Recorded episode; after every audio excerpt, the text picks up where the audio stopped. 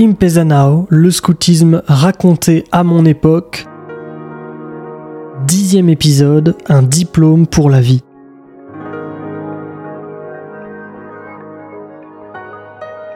Le scoutisme arrive de façon étonnante, parce que c'est peu le cas dans d'autres choses, je trouve, scolaires et autres, à nous apprendre à penser et à faire en même temps. Et qu'en en développant à la fois ce côté spiritualité et apprentissage par l'action, euh, c'est des gens qui, euh, qui sont malins, débrouillards, mais qui comprennent aussi les, les grands enjeux.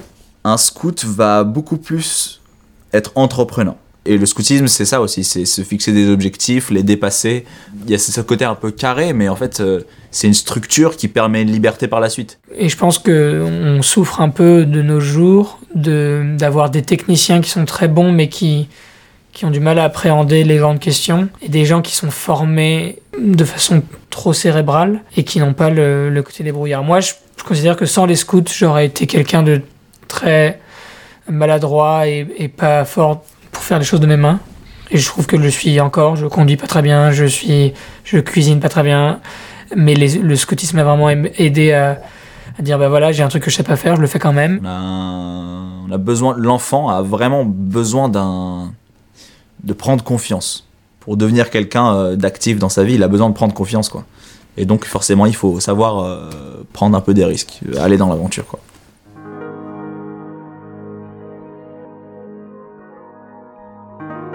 quand j'ai rencontré les scouts, j'ai découvert qu'à travers des engagements bénévoles, on pouvait euh, faire quelque chose qu'on aimait comme sa passion, ma passion pour la communication, sans pour autant en faire son métier.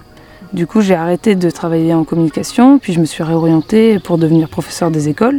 Euh, donc là, j'ai en plus un épanouissement professionnel maintenant parce que je fais quelque chose qui me tient à cœur euh, et qui est hyper complémentaire avec mon engagement bénévole puisque je passe ma semaine avec des enfants euh, et mes week-ends à penser des choses pour les enfants. Et donc des gens qui ont fait du scoutisme et du guidisme, il y en a partout, il y en a dans l'entreprise, il y en a dans la, dans la cité, il y en a dans l'administration. Et d'ailleurs, on est tous toujours très fiers de dire euh, tiens, regarde un tel, quand il dit euh, voilà, j'ai pris tel engagement et qui dit euh, oui, mais j'ai un peu inventé tout ça au moment où euh, j'ai moi-même été scout et guide et que j'ai compris que euh, je pouvais servir à quelque chose euh, aux autres et que ça m'apporterait beaucoup. Par exemple, moi, le scoutisme, je le mets sur mon CV. Je pense que c'est un, un, gros plus parce que j'ai acquis plein de compétences. Si j'étais pas scout, je saurais pas faire de feu déjà. je serais pas passé par, euh, par la case secourisme, je serais pas passé par la case. Euh, quand j'étais intendant, du coup, j'ai appris à faire des menus équilibrés, à savoir faire euh, gérer un budget, savoir euh, savoir aussi gérer les quantités, euh, les commandes, tout ça. je serais pas aussi sociable. J'ai vraiment appris à sociabiliser. J'ai appris aussi à être pédagogue, ça c'est extrêmement, extrêmement important. Vraiment, ça c'est, ça c'est une des choses les plus, les plus importantes que j'ai appris, c'est vraiment être quelqu'un de pédagogue. De la débrouillardise, euh, savoir euh, gérer euh, des projets sur le travail en équipe, le leadership. Je dis souvent à, à des jeunes euh, qui confient à leur CV le fait de dire euh, bah, j'ai fait du scoutisme, etc. Mais je dis l'important, c'est que quand la personne que tu vas rencontrer, avec qui tu as un entretien d'embauche, ils comprennent par ce que tu dis, par l'expérience que tu euh, présentes, qu'est-ce que tu as acquis et quel mot tu mets sur ce que tu as acquis? Pas seulement en mettant en bas de page scoutisme, en disant ça y est, le job est fait, ce mot-là euh, va être la clé de plein de choses que l'autre va découvrir. Non, il doit le découvrir dans l'entretien. Donc ouais, sur un CV, ça a de la gueule de, de, de, de dire qu'on est scout. Euh, Moi-même, ça m'a aidé. Moi, j'ai décroché deux stages déjà euh, grâce euh, au scoutisme. Il a regardé mon CV, il a vu que j'étais scout et on a parlé euh, 5-10 minutes de mon école et 20-30 minutes de ce que je faisais au scout. C'est aussi une manière de montrer qu'on a un niveau de responsabilité qui n'est pas négligeable. Euh, on a appris à s'occuper d'enfants alors que euh, les parents ne sont pas là.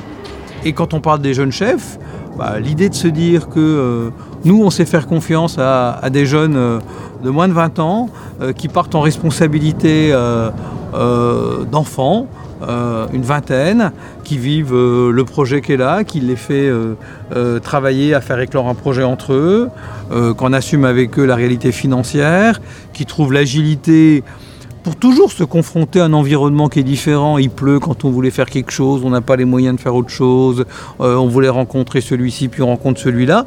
Je pense que tout ça apporte euh, à celui qui s'est mobilisé dans notre mouvement, et singulièrement celui qui a été appelé euh, à être chef ou cheftaine, bah, un plus de savoir-faire qui est bien utile dans le monde de l'entreprise d'aujourd'hui et bien cohérent avec les grands courants du management tel qu'on en parle.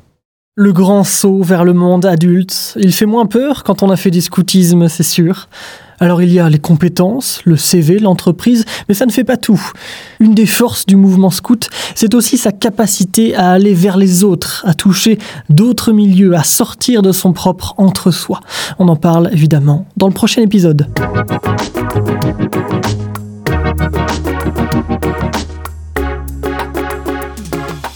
Merci d'avoir écouté le dixième épisode de Impezanao, le scoutisme raconté à mon époque. Je suis Grégoire Dubois, j'ai produit et réalisé ce podcast, disponible sur toutes les plateformes d'écoute et même sur YouTube, une série audio documentaire hébergée sur archive.org et distribuée par PodCloud. La musique a été composée par Timothée Mazurel et dans cet épisode, vous avez entendu les voix de Nicolas, Ethan, Roxane, Gilles, Clément et Pauline vos réactions, vos questions, impezanao at gmail.com et sur les comptes Facebook et Twitter du documentaire.